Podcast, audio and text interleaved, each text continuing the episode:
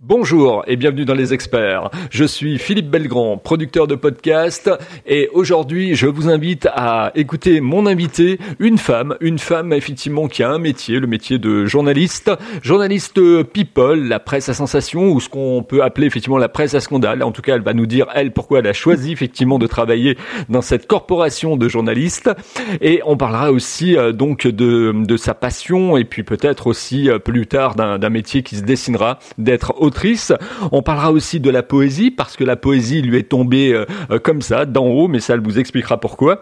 Elle est chanteuse et musicienne. Elle a fait effectivement le conservatoire, euh, donc du côté du piano. Elle pratique aussi la photo et la peinture. Et d'ailleurs, effectivement, elle a fait des vernissages sur Paris. Elle va nous en parler aussi. Et elle a reçu des distinctions. Mon invité aujourd'hui dans les experts Parole de leader est Sarah Mostrel. Bonjour Sarah. Bonjour. Alors, est-ce que cette présentation était digne de, de, de, de ce que tu es? Euh, alors euh, un petit peu sauf le début où journaliste oui, presse un scandale pas forcément le mot adéquat, euh, presse on va dire généraliste, orienté people, fait de société, interview d'artistes, et bon, qui dit un peu people parfois dit effectivement euh, euh, les, les, soubresauts de leur vie, mais euh, je dirais pas presque scandale, voilà. Alors justement, le, le, journalisme, tu découvres par une, une école de, de journalisme à, à Paris. comment se, se fait effectivement cette rencontre avec cette école? Alors c'est un petit peu, enfin, enfin c'est pas vraiment par hasard, c'est c'est que juste je, je venais d'un autre milieu, je venais d'un milieu scientifique où j'avais donc fait un diplôme d'ingénieur et j'avais travaillé une dizaine d'années dans l'électronique et l'informatique. Et j'avais commencé à écrire, donc j'avais envie de changer de voie et j'avais envie de me consacrer à l'écriture. Et j'ai cherché un métier euh, qui pourrait euh, me combler dans ce, dans ce désir-là. J'ai donc euh, cherché quelles écoles étaient accessibles à des gens qui avaient déjà fait des études supérieures euh, et j'ai trouvé l'école multimédia à Paris, donc qui m'a proposé cette euh, cette formation de six huit mois, quelque chose comme ça, euh, donc de journaliste, secrétaire de rédaction euh, et rédacteur, qui m'a permis d'entrer dans ce métier. Et ensuite, j'y suis allée, voilà, j'y suis allée de moi-même en, en allant visiter les rédactions, demandant où ils avaient de la place, et ça s'est fait un petit peu comme ça. Tu peux nous raconter euh, la première réaction, les premières émotions, effectivement, du, du, premier emploi, effectivement, après euh, être sorti de cette école?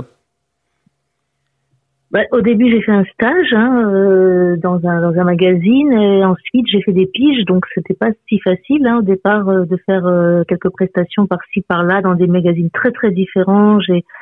Fréquenté la presse jeunesse, j'ai fréquenté la presse généraliste, euh, j'ai un petit peu frappé aux portes parce que j'avais besoin de travailler et puis euh, euh je découvrais comme ça toutes les lignes éditoriales. Donc ça a été très enrichissant hein, de ce point de vue-là de travailler dans différents supports jusqu'à ce que, comme je cherchais une sécurité, jusqu'à ce que j'ai pu être embauchée dans un journal. mais ça a mis quelques quelques années. J'ai fait du SR, donc secrétariat de rédaction. J'ai fait de la rédaction, j'ai fait du rewriting. Euh, je me suis beaucoup accrochée à cette euh, à ce métier que j'adorais euh, parce que bah, autour de la formation, même si c'est pas toujours de la formation politique, hein, mais c'est de la formation euh, quelle que soit. J'ai même travaillé, comme je disais, dans, dans la presse jeunesse, donc ça c'était très sympa aussi parce que j'avais des enfants petits à l'époque et que bah, c'était plutôt sympa de de pouvoir les abreuver de cette de cet univers là. Euh, jusqu'à ce que je voilà ce que je travaille dans dans le, dans le dans le magazine les deux magazines où je travaille aujourd'hui et donc euh, qui m'assure une certaine sécurité et qui m'intéresse beaucoup notamment ces rencontres avec les artistes où je fais beaucoup d'interviews et donc ça, ça c'est quelque chose le contact humain pour moi est très important donc c'est quelque chose d'assez sympa et, comment tu as été perçu par les, euh, dirigeants, les, patrons de, de presse qui t'ont qui t'ont recruté? Comment ils t'ont euh, ils t'ont qualifié, je dirais, euh, et comment ils t'ont perçu effectivement dès le départ? C'est-à-dire euh, quelles ont été les questions qu'ils t'ont qu'ils t'ont posées avant de pouvoir te recruter? Alors, ils m'ont assez bien reçu. C'est vrai que j'avais un, parcours atypique, mais c'est pas si rare que ça hein, dans ce métier, le métier de journaliste, dans la presse, euh, presse écrite hein, où je suis. Euh, il y a beaucoup de gens qui viennent d'univers assez différents, qui sont, qui ont parfois des, des parcours euh, pas forcément linéaires comme le mien. Donc, j'avais ce côté ingénieur qui était un petit peu un peu surréaliste pour eux, mais voilà, ça s'est très très bien passé. Au début, j'ai fait, comme je disais, beaucoup de SR, donc c'est très technique, donc ça pour moi, il y avait une cohérence hein, qui est pas toujours facile à expliquer, mais pour moi, tout est cohérent dans, mon chemin finalement, hein, même malgré les, changements. Alors, tu peux nous, raconter effectivement un peu ce que tu fais aujourd'hui dans ton, dans ton quotidien de, de journaliste? Tu arrives le matin, par exemple, qu'est-ce qui se passe? Quelles sont les différentes tâches que tu, euh, que tu mets en place?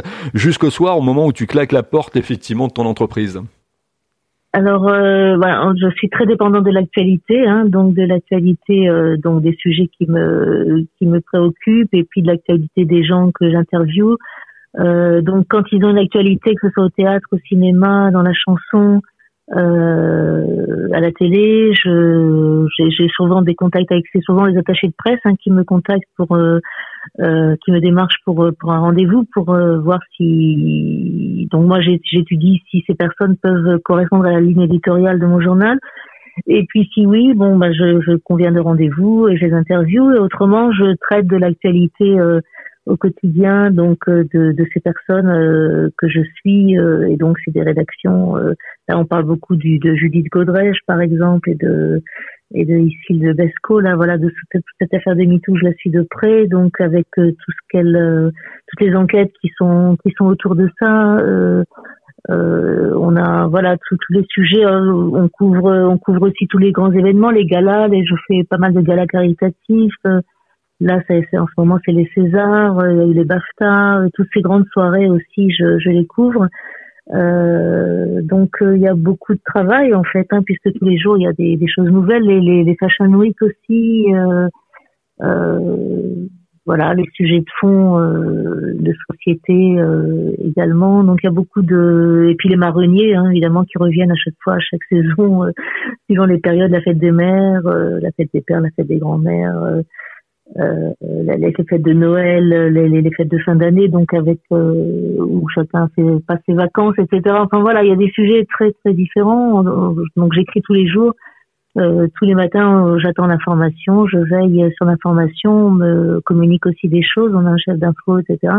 Et donc, euh, et donc, on décide de, la, de ce qu'on va mettre dans le journal euh, au jour, enfin le jour même. Donc, euh, jusqu'au soir, c'est comme ça, sachant que l'actualité, là, voilà, on vient d'avoir la, mort de Micheline Prel, par exemple, des choses inattendues comme ça, on, on les couvre, hein, comme Badinter, etc. Donc, euh, ça, c'est des choses au dernier moment. Les, les photographes souvent vont aux obsèques, donc ils nous ramènent des informations, des photos qu'on doit commenter.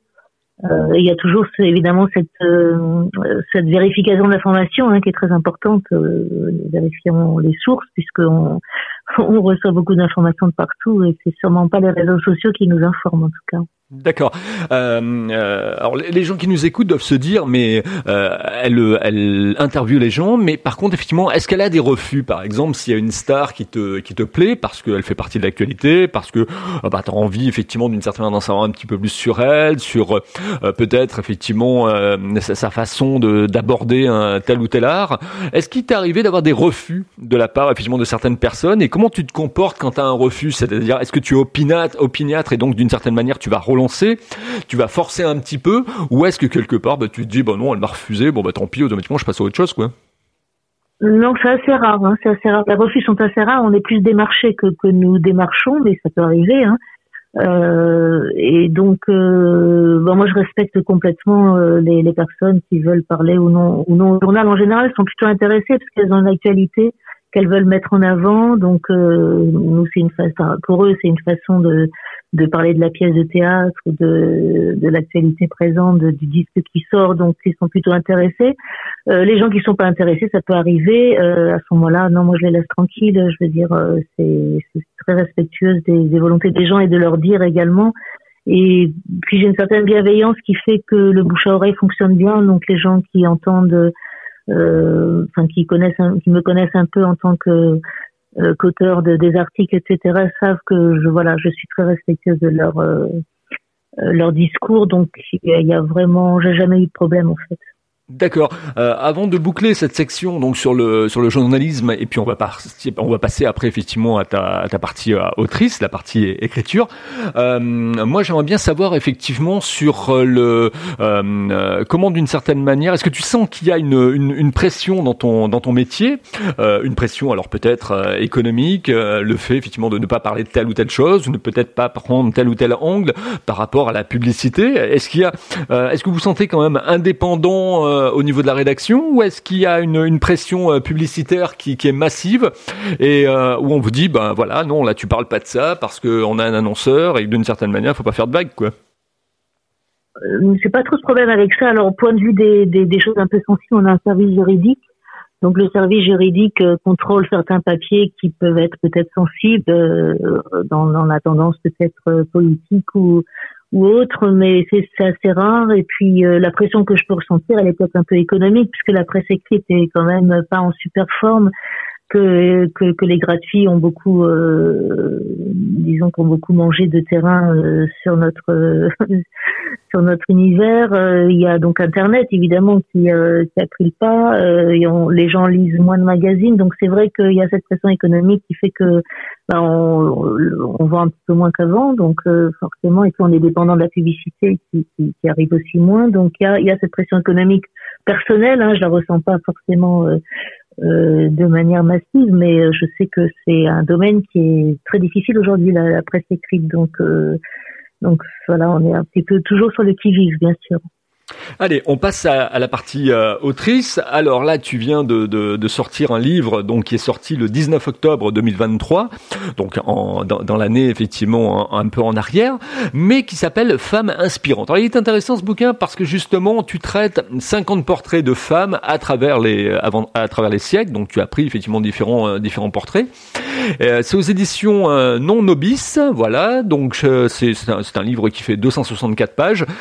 Est-ce que tu peux nous en parler? Et surtout, euh, je crois que ça a été une commande, hein, ce, ce livre.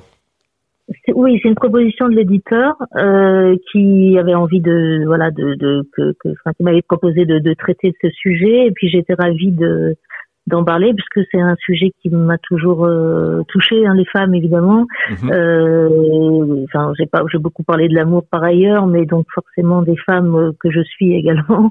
Et, euh, et donc j'ai décidé de passer en revue donc j'ai fait un choix de de, de, de, de personnalités féminines euh, assez connues qui ont œuvré pour l'évolution de la femme depuis enfin du 18e au 20e siècle hein, c'est c'est la période que j'ai choisie en commençant par Olympe de Gouges, Louise Michel, Clara Zetkin, euh, en passant aussi par des artistes, hein, parce qu'on n'en parle pas toujours beaucoup, des artistes peintres euh, euh comme Suzanne Valadon, euh, Marie Cassatt, euh, Rosa Bonheur, donc il y a eu une rétrospective il n'y a pas très longtemps, des artistes comme Joséphine Becker, hein, puisque j'avais, de par mon travail, assisté à la panthéonisation et interviewé son fils, donc j'étais assez sensibilisée à son profil qui était vraiment absolument extraordinaire.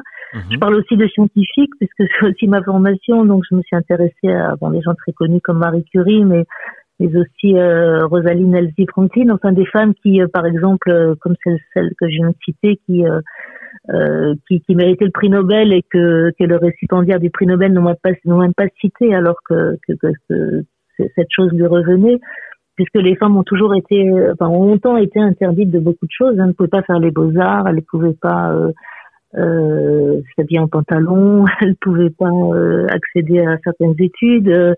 J'ai parlé aussi des aventurières, plus récemment, par exemple, comme Alexandra David-Nel, euh, et puis des musiciennes, puisque c'est aussi quelque chose que je pratique. Enfin, c'est pas forcément pour ça que je les ai choisies, mais c'est vrai que ces, personnes m'ont touché de par leur art que, que, qui me concerne. Euh, comme Fanny Mendelssohn, Clara Schumann, Cécile Chaminade, Le Sœur Boulanger. Euh, voilà, c'est vrai que dans les conservatoires, il n'y a pas de, de, de salle au nom de femmes, il n'y a que des salles au nom d'hommes, et ça, c'est quand même incroyable, alors qu'elles ont été, euh, elles ont produit des choses absolument phénoménales. Tout à fait, Sarah. Euh, mais alors, comment s'est construit le, le livre? T'es parti au départ de notes, t'as as été un peu un rat de, de, de, de, bibliothèque, t'as as traîné effectivement dans les bibliothèques, t'as pris donc des, des informations, t'as fait de la recherche. Et et t'as mis combien de temps pour pouvoir effectivement finir le livre? Alors j'ai mis à peu près, alors euh, j'ai pas travaillé tous les jours sur ce livre hein, puisque j'ai une activité par ailleurs euh, à plein temps, etc. Mais euh, on va dire que je l'ai fait en moins d'un an, moi peut-être en huit mois, quelque chose comme ça. Euh, donc beaucoup de, de, de, petites biographies, donc beaucoup de documentation, aussi beaucoup de documentaires. Il y a beaucoup de, enfin, il y a pas mal de dates, il y a des photos. Je l'ai enrichi de photos de légendes, euh, donc euh, beaucoup de lectures et puis de effectivement de fréquentation de bibliothèques et de euh, et de recherche d'informations sur ces femmes pour euh, euh, pour déceler les choses les plus les plus importantes. Hein. Ce sont des petites biographies, donc c'est pour ça que c'est assez facile à lire et assez accessible. Mais il fallait évidemment pas se tromper sur toutes les, les choses qu'elles ont qu'elles ont commises, notamment dans le domaine politique, euh, comme Olympe de Gouges, etc., dans le domaine aussi artistique, ou bien les militantes américaines comme Rosa Parks, Tarana Burke. J'ai beaucoup tenu aussi à parler de MeToo. Hein. Tarana Burke était à l'origine de MeToo euh, Rosa Parks, hein, le, symbole de, le symbole de la lutte contre la ségrégation. Voilà, ce sont des femmes quand même qui se sont battues dans des périodes où euh, c'était extrêmement difficile, c'était prendre des risques hein, de se mettre en avant et qui ont fait avancer euh, avancer le monde. Et euh, tu passais combien de temps alors par par jour? Tu, tu, tu tombais combien de feuillets par exemple sur ton sur ton ordinateur? C'est très irrégulier, hein, parce qu'il y a des jours où j'ai un peu plus de temps, il y a des jours où je m'y mets la nuit, il y a des jours, enfin le week-end, j'ai plus de temps pour euh, pour me consacrer à, des choses autres que mon travail. Donc euh, c'est difficile à dire. En tout cas, il y a eu beaucoup de, de révisions, de corrections, de, de concisions aussi, euh, d'affinement de, de, du choix de, donc des femmes. Euh, c'est assez difficile de quantifier en fait le travail euh, concrètement, quoi. Étais en correspondance, je suppose, constamment avec ton euh, ton, ton éditeur, donc euh, Non Nobis, qui, euh, je pense, t'accompagnait et, et, et, et peut-être effectivement te guider, t'orienter. Il m'a surtout accompagné à la fin, enfin surtout son correcteur, en fait, on va dire. il m'a laissé complètement libre hein, de, de, du choix, de la sélection, de, de, de la trame, mhm. de la forme aussi thématique. J'ai traité ça de façon thématique. Euh, et c'est plutôt à la fin où effectivement j'ai beaucoup échangé avec euh, euh, la personne qui, enfin notamment il y avait des problèmes de crédit photo, des choses comme ça. Euh, donc il y avait un côté technique assez important à, régler dans ce livre.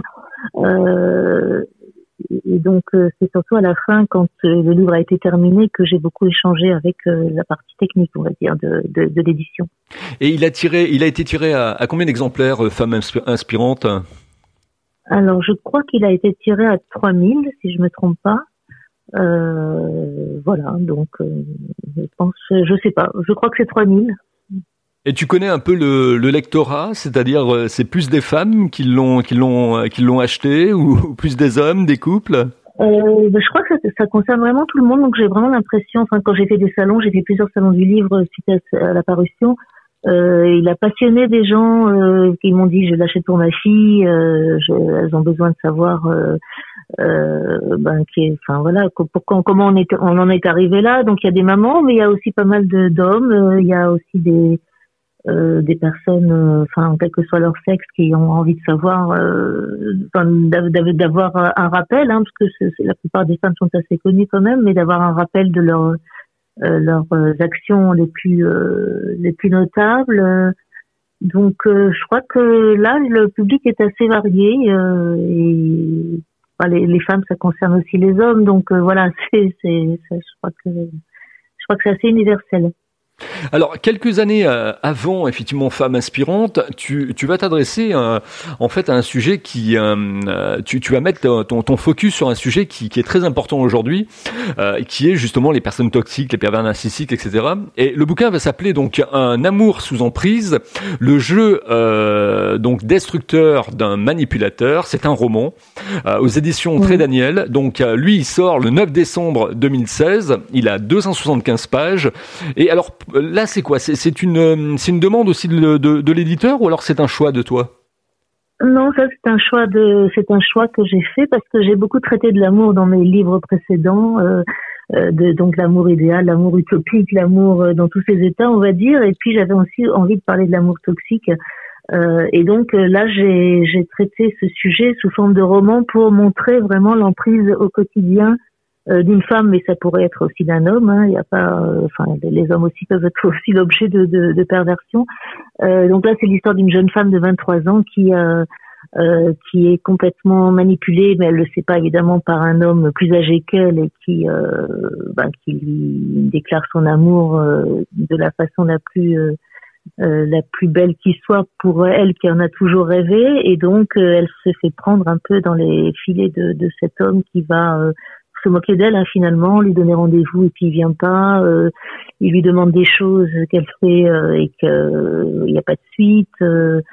Euh, c'est très très pervers effectivement et puis c'était pour dénoncer justement cette perversion narcissique qui quand même euh, qui concerne aujourd'hui je crois un cinquième des gens de, ce que j'avais euh, étudié à l'époque dans la société à des degrés différents hein, évidemment mais donc c'est ça me paraissait intéressant aussi de pouvoir mettre au jour cette cette, cette toxicité qui, euh, ben, qui, qui, euh, qui, altère, qui altère les relations euh, euh, dans, chez beaucoup de personnes et, donc dont il est très difficile de sortir également. Ouais, alors là, ça fait écho et ça fait résonance, euh, je suis sûr, à toutes les personnes qui nous écoutent, hommes et femmes, parce que euh, on dit qu'il y a beaucoup plus de femmes effectivement qui sont touchées par les, les pervers narcissiques, mais bon, il y a, il y a aussi des, des, des, hommes. moi, j'ai vécu effectivement ce, ce parcours. Effectivement, j'étais victime de d'une femme qui était pervers narcissique. On n'en sort pas d'ailleurs indemne. Hein. Il faut effectivement se reconstruire. Il faut effectivement renaître euh, au fur et à mesure des années. Moi, j'ai mis quatre ans donc pour pouvoir effectivement sortir de la bulle, comme on dit. Et, euh, et donc euh, le phénix est rené de ses cendres, a réussi à, renaître de ses cendres, mais ça a été ça a été difficile. Il y a un bouquin également que j'avais lu il y, a, il y a quelques années. Alors justement quand j'ai quand j'ai réouvert la fenêtre effectivement du possible, ça s'appelait effectivement les pourvoyeurs de l'amour. Donc ça explique effectivement ce que tu nous expliques, c'est-à-dire que au départ la personne va va va, va être très proche, va effectivement euh, euh, mettre la personne effectivement en, bonne visibilité, c'est-à-dire que euh, la personne va se sentir euh, épaulée, aimée, comprise, etc. Et puis au bout d'un moment, cette personne qui, qui, a apporté tout cet amour, alors ça peut se jouer d'ailleurs dans l'amour, comme ça peut se jouer au boulot, comme ça peut jouer effectivement dans l'amitié, comme ça peut jouer dans la famille, etc. Donc cette personne qui est pervers narcissique, homme ou femme, va retirer d'un seul coup la couverture et il va y avoir donc la déstabilisation qui va se mettre en place et la personne va, se sentir seule, va se sentir déséquilibrée et, donc le pervers va avoir euh, le champ euh, qui va être euh, ouvert pour pouvoir agir sur cette personne. Il y a un film d'ailleurs qui, qui, est sorti, qui est, un, qui est un très très beau film que je vous invite les uns et les autres à regarder. C'est La femme et le pantin. Je sais pas si tu l'as vu. Euh... De Pierre Louis, oui, de Pierre Louis, oui, tout à fait. voilà, c'est ça. C'est le Bunel qui l'a mis en scène, je crois. Oui, c'est ça. il me semble bien qu'il y a, qu'il y, a, qu'il y a Pierre Arditi dedans, et puis euh, aussi euh, Caroline Cellier. Oui, donc c'est vraiment le jeu de la marionnette. Hein, ouais, c'est ça. ah, c'est ça. Le pervers tire les fils d'une marionnette et puis donc elle, la personne perd complètement ses repères. C'est pas forcément que c'est un peu Dr Jekyll et Mr Hyde, c'est vrai, mais c'est pas forcément le switch, il est pas forcément visible euh, d'emblée. Hein, c'est c'est une sorte de d'ambiguïté permanente, de euh, de donc c'est souvent des gens brillants hein, qui sont d'ailleurs euh, qui sont d'ailleurs euh, des pervers et qui qui embobinent des personnes par leur volubilité, par leur brillance, leur intelligence, mais mal orientée en fait. Hein, au lieu que ce soit vers le bien, c'est vers le mal. C'est sont vraiment des psychopathes de l'amour. Hein. Enfin, moi je parle là, je parle d'une histoire d'amour. Ça peut être effectivement une histoire d'amitié, etc. Mais là, c'était quand même orienté euh, euh, entre un non-juan et, et, une jeune femme. Euh, donc on parlait vraiment beaucoup d'amour et euh, euh, j'essaye de, de, démanteler cette stratégie du manipulateur au fur et à mesure et, et c'est très très compliqué. Hein. Ouais, tout à fait, tout à fait. C'est une sorte de, de toile d'araignée. Et moi, je l'ai vécu donc au niveau de l'amour avec une une de mes ex, mais je l'ai vécu aussi avec un, un ami, moi, avec euh, quelqu'un que je pensais être un ami. Et en fait, j'ai vu son son vrai regard. Et ce qu'il faut effectivement euh, savoir aussi pour les gens qui nous écoutent, hommes et femmes, voire même effectivement les couples, euh, sachez que si vous avez autour de vous un ami ou une amie et bien souvent cette personne effectivement va va avoir va porter un masque. Et ce masque si vous grattez un petit peu si vous d'une certaine manière si vous arrêtez de lui dire je suis d'accord avec toi et de marcher effectivement dans son sens et que vous affirmez votre personnalité vous allez voir que la personne effectivement va devenir un peu agressive. Elle va commencer d'une certaine manière à vous culpabiliser. Elle va essayer effectivement de vous de vous déconstruire quelque part en disant non tu as tort etc parce qu'en fait l'histoire du pervers narcissique si on si on regarde un peu le, le, la genèse c'est euh, quelqu'un qui euh, comment dire qui euh, qui est victime de son de son propre côté narcisse, c'est-à-dire que c'est son côté narcissique qui d'une certaine manière le le, le le perd et il va se nourrir en fait de façon vampirique en, en, en mettant effectivement la zizanie et en, et en créant la destruction effectivement au travers des autres. L'image, elle est absolument terrible, mais c'est vrai que c'est on, on, les appelle les, les vampires psychoaffectifs, hein, donc c'est euh, c'est totalement euh, c'est totalement terrible quoi euh, donc oui oui il faut faire alors faut savoir que ces personnes ne choisissent pas les leur proie entre guillemets au hasard hein. c'est vrai que plus la proie est gentille fragile un petit peu comme ça pas toujours sur sur d'elle etc plus elle convient à ces personnes qui sont justement des dévorateurs de et des enfin, qui n'ont pas cette capacité à aimer qu'à la personne justement qui les aime euh, sachant que dans ce dans, dans, le domaine de l'amour, le discernement est très très difficile, hein, puisque on dit toujours que l'amour rend aveugle, c'est pas complètement faux et que pour discerner tout ça, euh, c'est plutôt a posteriori que qu'on s'en rend compte en tout cas. Oui, et puis le, le, pervers narcissique, alors homme ou femme, va agir aussi en huis clos, c'est-à-dire que quelque part devant la représentation, euh, je dirais, de la famille ou devant euh, la représentation des faits de groupe au travail ou, ou euh, par exemple sur des sorties quand effectivement le couple sort, etc. Les gens vont dire ah bah il est bien, il est sympa ou elle est sympa, c'est un vrai bout en train, etc. Et en fait il a double visage c'est-à-dire que euh, au départ, euh, il va paraître euh, effectivement l'homme idéal ou la femme idéale. On va dire vraiment effectivement qu'est-ce qu'ils vont bien ensemble, ils forment un super couple, etc. Et puis dès que la, le, huis clos va s'installer, eh bien là, il va commencer à agir, il va commencer à travailler sa culpabilité. Il va effectivement faire en sorte effectivement de, de, de faire sentir à la personne qu'elle n'est pas à sa place, qu'elle n'est pas, elle est pas structurée, que d'une certaine manière que rien ne va. Elle aura beau aller chez le coiffeur, elle aura beau effectivement changer de vêtements, etc ça ne changera jamais la donne. Euh, lui, son game au, au, au pervers narcissique, c'est la destruction. Et la, la, seule porte de sortie, écoutez bien les uns et les autres, c'est que effectivement c'est la fuite. Moi, j'ai discuté beaucoup. J'ai des amis d'ailleurs qui sont qui sont gendarmes, policiers, etc. Euh, assez haut placés, et, et, on est tous d'accord, c'est la fuite. C'est-à-dire que vous n'avez aucun échappatoire euh, de pouvoir effectivement conduire, essayer de soigner, etc. C'est-à-dire que vous ne soignerez pas. Ils n'ont pas d'affect. Ils raisonnent effectivement comme des robots. Et à partir de ce moment-là, la seule, la seule possibilité que vous avez, c'est la fuite. Donc n'attendez pas, fuyez et, tournez le dos effectivement à ces personnes. Voilà, c'est effectivement la seule solution, c'est de partir, hein, c'est de se détacher de ces personnes qui sont absolument, qui sont absolument incapables de remise en question, qui n'ont aucune empathie, qui n'iront jamais euh, ni voir un psy, ni euh, ni, se, ni se, se regarder eux-mêmes. Donc effectivement, la seule chose à faire, c'est de partir le plus vite possible et, et de s'écarter de cette toxicité. Euh, c'est une vraie pathologie, hein, c'est une vraie, euh, c'est pas une, c'est pas une névrose, c'est vraiment une psychose, hein, donc c'est absolument insoignable et certainement pas par la personne concernée. voilà. Oui, puis je pense même qu'ils sont dans le déni quelque part, c'est-à-dire que euh, ils, ouais, ils sont dans le déni. Hein. Euh, alors on referme ce, ce, ce, chapitre effectivement sur le euh, sur un amour euh, sous emprise, un livre que vous pourrez vous vous procurer. Hein. Il est dans les, les, bonnes librairies effectivement en ligne et un peu partout. au niveau de maintenant passons au niveau de alors de l'autre partie de, de, de l'écriture, les nouvelles. Donc tu écris aussi des, des nouvelles, hein. tu as fait des, des recueils de, des nouvelles et puis également la poésie. Alors ça, euh, j'aimerais qu'on s'attarde un peu euh, de ce côté-là parce que dans une dans une interview hein, en vidéo avec une dame, tu expliquais justement que la vidéo, la, poésie et la musique t'étaient tombées de là-haut, en fait. Hein oui, en fait, c'est vrai. Alors la musique, euh, ça m'est venu. Enfin, la, musique, elle date de ma de mon enfance, on va dire, parce que j'ai été mise au piano à 7 ans. Donc ça, ça a été une passion qui a qui a démarré tout de suite. J'ai adoré. Alors j'ai fait le conservateur classique, hein, donc le chemin euh, standard des enfants quand on quand on va au conservatoire. J'ai fait dix ans de, de piano, j'ai adoré la musique tout de suite, donc euh, je l'ai pas analysé d'où ça venait ni quoi que ce soit. C'est quelque chose qui m'a beaucoup occupé. Puis après, euh, j'ai arrêté de jouer. Euh, je suis voilà, je suis partie euh, piano, etc. Et, et ensuite euh, la, ça m'est revenu, enfin cette musique m'est revenue par le biais de la poésie que j'avais commencé à écrire justement. Et là, je dis que c'est divin parce que ça m'est vraiment tombé dessus euh, de manière complètement inattendue. Moi, qui n'étais pas du tout, qui n'avais pas une formation littéraire mais scientifique, qui n'écrivait pas de titre, hein, qui écrit beaucoup plus tard euh, et sous forme de poésie au départ. Euh, j'ai vraiment eu l'impression que les mots euh, me tombaient dessus, coulaient comme ça de source, et j'ai été très boulimique au début, de, avec des, des, centaines de poèmes par an, euh, écrits euh, partout où j'étais, dans tout contexte, n'importe quelle situation.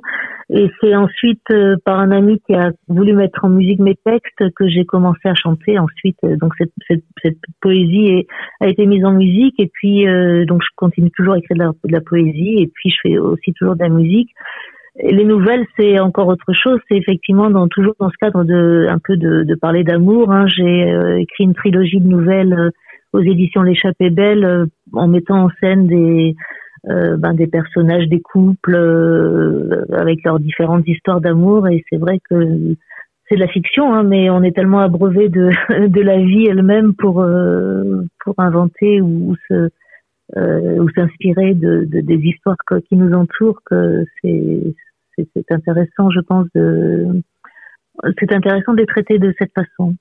Alors tu me donnes l'enchaînement justement. Euh, on, on, a senti, on a compris que euh, tu aimais parler d'amour. Alors justement, qu'est-ce que tu recherches euh, Quelles sont les clés que tu recherches dans, dans l'amour en traitant effectivement ce sujet de l'amour? Parce que même dans tes chansons, dans tes textes, tu parles de l'amour. Et, et, euh, et, je pense que quelque part les gens sont euh, sont captivés à savoir effectivement pourquoi tu, tu es sur cette quête de euh, de l'amour.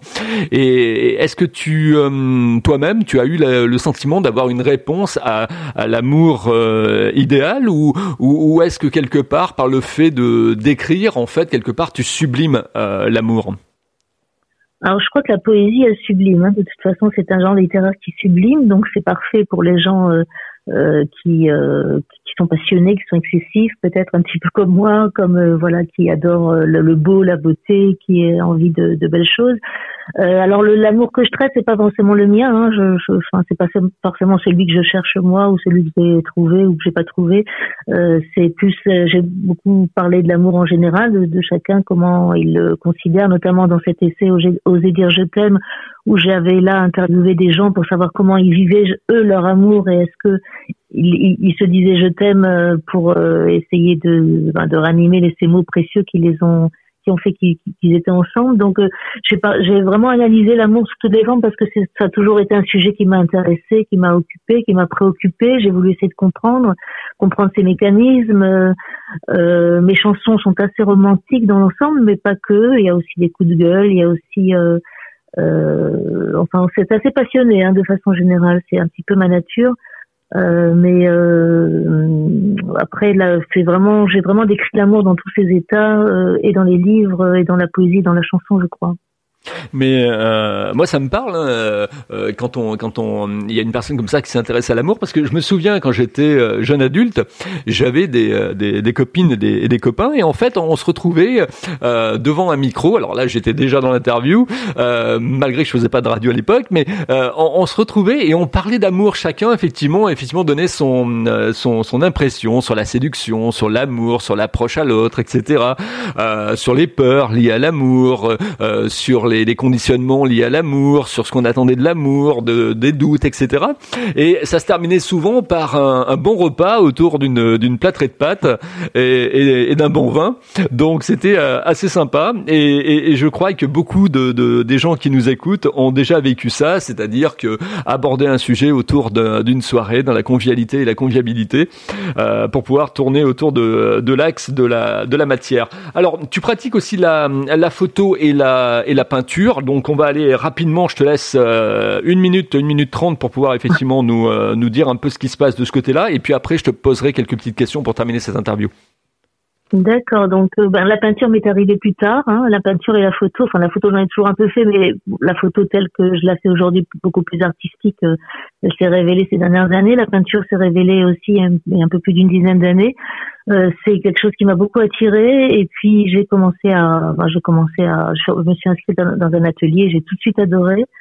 Euh, et donc j'ai beaucoup produit, j'ai euh, beaucoup de tableaux, je fais beaucoup d'abstraits, j'adore la couleur, j'adore l'huile, c'est surtout, je fais surtout de l'huile, pas seulement, mais beaucoup d'huile. Euh, je dis pas seulement parce que j'ai en ce moment une expo qui s'appelle Ancrage où, où là j'expose des encres, euh, de Chine, encre de couleur, donc c'est encore un petit peu différent de ce que je fais en général. J'ai été sélectionnée trois fois au salon d'automne, donc des grands formats. Euh, dans, un, dans ce beau salon là j'étais contente de, de pouvoir y être euh, que dire euh, de la peinture pour moi c'est vraiment une détente euh, totale. C'est-à-dire que je ne pense à rien quand je peins quand je dessine. C'est vraiment un plaisir qui est différent du plaisir intellectuel des mots quand j'écris qui est différent bon la musique ça se travaille beaucoup hein, faut travailler la voix euh, faut faire très attention selon le jour où on va chanter suivant l'émotion qu'on peut qu'on peut avoir sur le moment. La voix va être différente il y a un côté très technique dans la peinture, il y a un côté technique, mais alors euh, il y a une évasion totale euh, qui euh, qui me qui me repose beaucoup. C'est un grand grand plaisir de pour moi de peindre aujourd'hui. Et puis les photos, la photo, je la pratique partout. enfin, beaucoup de choses m'inspirent, donc que ce soit une ombre, une lumière, un reflet, une transparence, la nature, la mer. Euh, le mouvement, euh, un, portrait, une situation particulière, un angle euh, inédit ou et bon c'est très intéressant la photo parce qu'il faut enfin on a c'est une sorte d'appel qui fait qu'on immortalise un moment particulier qu'on ne retrouvera pas même une seconde après parce que déjà le ciel a changé la lumière n'est plus la même il se passe quelque chose autour et donc c'est c'est un grand grand c'est une grande magie aussi pour moi la, photo voilà donc je, je, me nourris beaucoup de tous ces arts euh, c'est qui me nourrissent aussi donc c'est c'est un grand grand bonheur hein, d'avoir accès à tout ça. On est avec euh, Sarah Mostrel, donc effectivement euh, femme curieuse de la vie et, des gens. Vous êtes rendu compte euh, un petit peu par rapport effectivement à tous les domaines qu'elle qu'elle touche. maintenant, on va passer au, petit portrait chinois. Alors des réponses rapides, des questions rapides également. donc, quel est le livre qui t'a permis d'avoir un déclic dans la vie ou celui qui t'a marqué? J'en ai beaucoup, hein, ça va être difficile de répondre. Euh, comme ça, ce qui me vient, euh, c'est peut-être 24 heures de la vie d'une femme de Stefan Zweig, qui est un tout petit livre tellement beau, quoi, que, tellement bien écrit que c'est vraiment euh, magnifique. Mais j'aime beaucoup aussi les, j'aime beaucoup Garcia Marquez et ses cent ans de solitude, l'art de la joie de Sapienza, l'ombre du vent de Salfone. Enfin voilà, des, des, des, c'est un peu des grandes sagas comme ça qui, qui m'ont beaucoup beaucoup beaucoup nourri aussi. Quel est l'album qui t'a jamais quitté de déménagement en déménagement? Je parle de l'album euh, de musique. Hein. Alors là, il y en a beaucoup aussi parce que j'étais abreuvée dans la musique folk, moi, donc euh, Leonard Cohen, Carol King, James Taylor, Jackson Brown. On va dire Carol King, euh, tapestry de Carol King, on va dire, voilà. Quel est le mot que tu préfères dire dans la vie? Je t'aime. Alors, il y, en a trois de mots là. Je sais pas si j'ai peut-être triché un peu, mais C'est un beau mot, comme on dit. Euh, quelle est ta couleur préférée? Ah, C'est difficile, mais ce qui me vient comme ça, c'est peut-être bleu. Je vais te demander en une phrase de pouvoir te qualifier. Passionné. Euh, une phrase, un mot, oui. Euh, on va dire passionné, voilà. passionné. Euh, euh, qu'est-ce que tu aimerais dire aux gens qui nous écoutent aujourd'hui? Quel est le message que tu veux leur faire passer s'il y avait un seul message? Bah, que la lumière est toujours au bout du chemin, euh, qu'il faut jamais se décourager et que il faut surtout aller au bout de ses passions. Il faut pas attendre euh, parce que la vie passe vite et que et, et qu'il y a tellement de belles choses à faire. Faut pas les, faut pas les, les passer, faut pas les les zapper, on va dire. Quel est le son que tu préfères entendre? Le quoi, pardon? Le son. Le son euh, Le piano.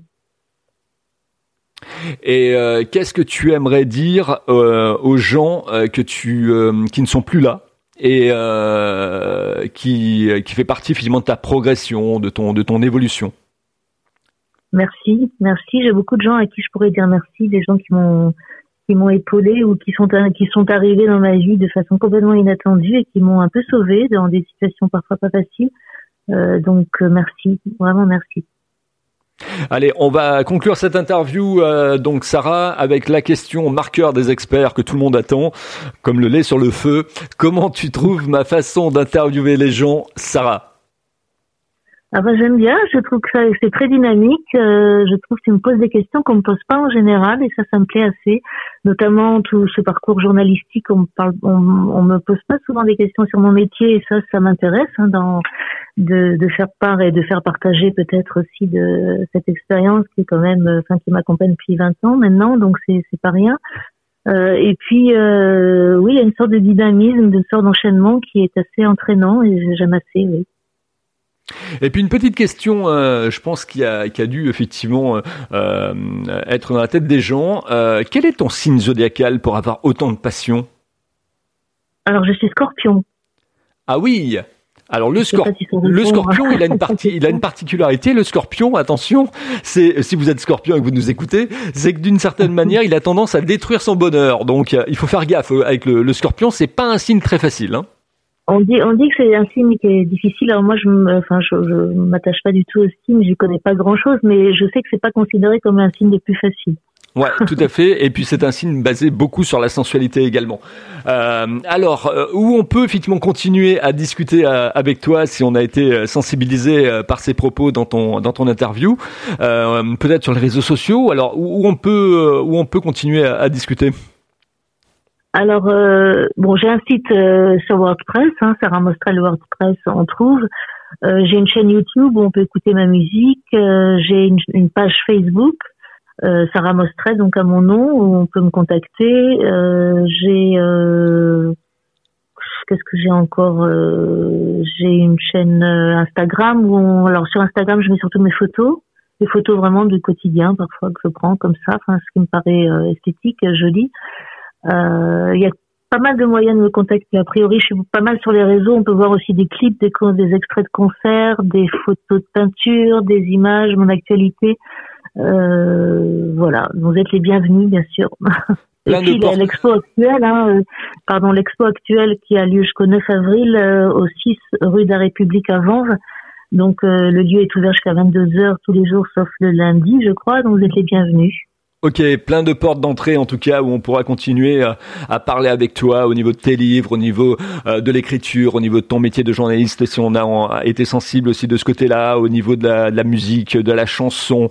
Euh, tu as aussi reçu des distinctions, mais ça, les distinctions, les gens pourront effectivement s'en rendre compte directement sur ton site.